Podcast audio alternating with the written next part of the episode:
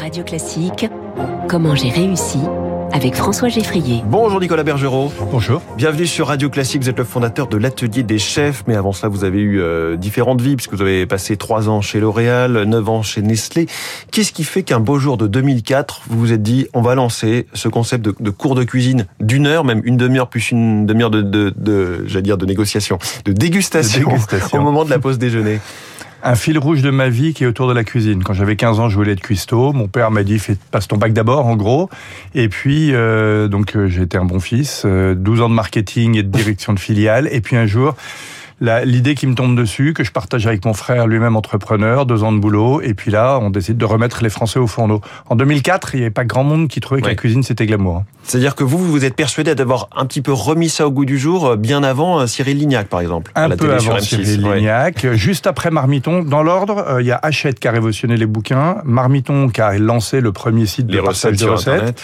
nous qui avons révolutionné les cours de cuisine et Cyril qui a révolutionné la télé, euh, la cuisine à la télé. Donc vous faites ça en, en trio, vous avez dit avec votre frère et Ouais. aussi avec un Avec chef, un vrai chef de cuisine, Jean-Sébastien Bonpoil. Il était au Ritz à l'époque avec Michel Roth et il nous a rejoint dès le début de l'aventure. Il est toujours avec nous. Il cuisine plus beaucoup, mais il est toujours avec nous parce que maintenant il développe des formations digitales sur plein de métiers. Hum. Alors ce qui est amusant entre guillemets avec le recul, c'est qu'à l'époque, vous avez dû faire appel à ce qu'on appelle friend and family, hein, la levée de fonds auprès des amis et de la famille, puisque aucun banquier ne croyait à votre, à Aucun banquier, aucun investisseur. C'est-à-dire que lancer des cours de cuisine en une demi-heure à l'heure du déjeuner en 2004, le gars nous regardait avec des yeux du genre, mais vous avez rien compris à la tendance du marché.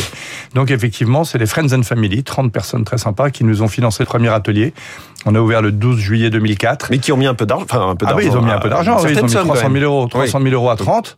Euh, notre 10 000. maman en a mis beaucoup. Alors ça fait 10 000 de moyenne, mais c'est pas tout à Ouais. fait 10 000 de moyenne que notre maman a bien euh, subventionné le projet.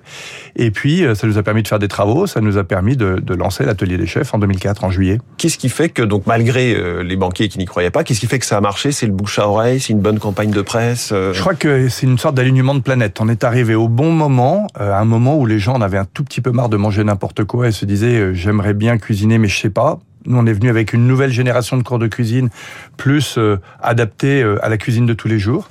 Euh, la formule à l'heure du déjeuner en une demi-heure, pas trop contraignante, un bon positionnement prix, ça valait 15 euros à l'époque, ça vaut 19 euros maintenant, c'est toujours pas très cher.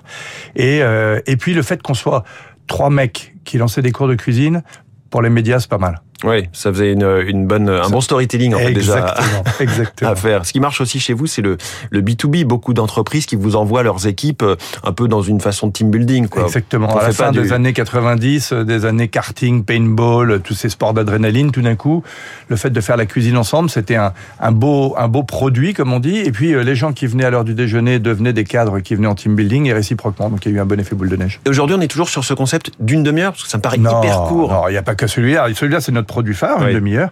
Et puis, on a des cours d'une heure, une heure et demie, deux heures l'après-midi et le matin. Et puis, le soir, des team building pour les boîtes. Et vous avez même une déclinaison, l'atelier des chefs mobile. Vous avez fait jusqu'à 1000 personnes à Ouais. la fois. 1000 Là, pareil, personnes à pour une Baltar. entreprise. 1000 personnes à Baltar, qui était euh, une grosse entreprise de nettoyage industriel, 75 brigades euh, qui ont cuisiné pendant deux heures pour préparer leur, leur cocktail de déjeuner. Mmh.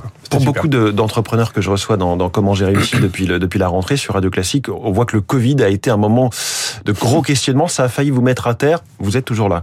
Ça a failli nous mettre à terre. Le 17 mars, on a fermé tous nos ateliers. hein. Euh, On a mis euh, 60 personnes, 70 personnes euh, en chômage partiel. Ouais. Euh, et puis, euh, j'entendais à la radio, d'ailleurs, dans toute crise, il y a une opportunité. Je me disais, tiens, c'est marrant, là, je la vois pas. Et en effet, on venait de lancer, euh, on venait de commencer à faire des, des formations digitales, CAP cuisine, CAP pâtissier, CAP boulanger. Et là, on s'est dit, OK, on, on pivote, on switch, on garde les ateliers dès qu'on peut, on les rouvre, mais on se lance dans une vraie plateforme de formation digitale à tous les métiers de la main et de l'humain. Donc, le métier de la main et de l'humain, là, ça va vraiment de la boucherie au coiffeur. Ah, Il y euh, a tout là, on a de la coiffure, de l'esthétique, de la plomberie, de l'électricité, et puis on est en train de préparer plein d'autres métiers pour pouvoir couvrir tous les métiers de l'artisanat et du service à la personne, sur lesquels il y a énormément de demandes, sur lesquels il y a toujours besoin de formation, et pour lesquels il y a, du boulot partout. Et pourquoi ce virage stratégique? C'était pour survivre? C'était pour continuer à croître? Les deux, mon général. J'ai envie de dire qu'en fait, euh, euh, on arrivait peut-être non pas au bout de l'histoire de l'atelier des chefs, mais au bout de l'histoire de la croissance de l'atelier des chefs, parce que euh, on voyait bien qu'on pouvait plus grossir tellement. L'étranger, c'était un peu compliqué. La France, euh, il n'y avait pas trop de potentiel partout. Et en même temps, on avait identifié ce besoin de formation. Cette im- Enfin, il y avait la loi Pénicaud en plus qui venait porter un peu l'apprentissage et le. C'est un le- peu le- votre star, hein, Muriel Pénicaud. Muriel, Entre un peu le, le compte euh, Ah ouais. Le compte personnel de personnel de formation, et formation l'apprentissage. euh, compte personnel de formation et l'apprentissage, c'est-à-dire qu'elle a donné ses lettres de noblesse, elle a redonner ses lettres de noblesse à ses métiers. En, en, 85, Chevènement avait dit, je veux 80% d'une classe d'âge qu'à son bac. Muriel Pénicaud, elle a dit, et si on revalorisait euh, les métiers de la main et de l'humain comme ils le font en Suisse et en Allemagne?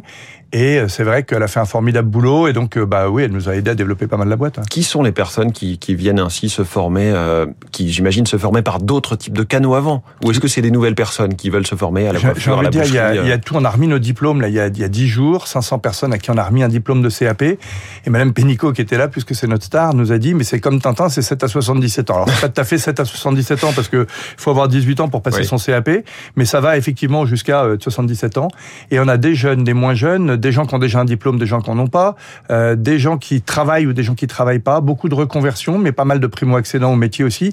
Puis maintenant, on travaille beaucoup avec Pôle Emploi, avec les OPCO, pour former des gens qui ont besoin de cette formation pour juste commencer à bosser. Donc il y a de tout. On vous sent euh, à vous écouter de bon matin, il est 6h50, enthousiaste et presque impatient ou frénétique, comme si vous veniez de lancer le business. On est en 2022 et pas en 2004. Alors, ça fait 18 ans effectivement que qu'on a lancé le, la première idée, mais euh, D'abord, euh, ouais, moi j'aime bien être animé par ce que je fais. Même quand je vendais des sticks déodorants, j'étais passionné par les sticks déodorants des autres. Et puis, euh, et puis là, en fait, on est dans une start-up dans la boîte. Hein.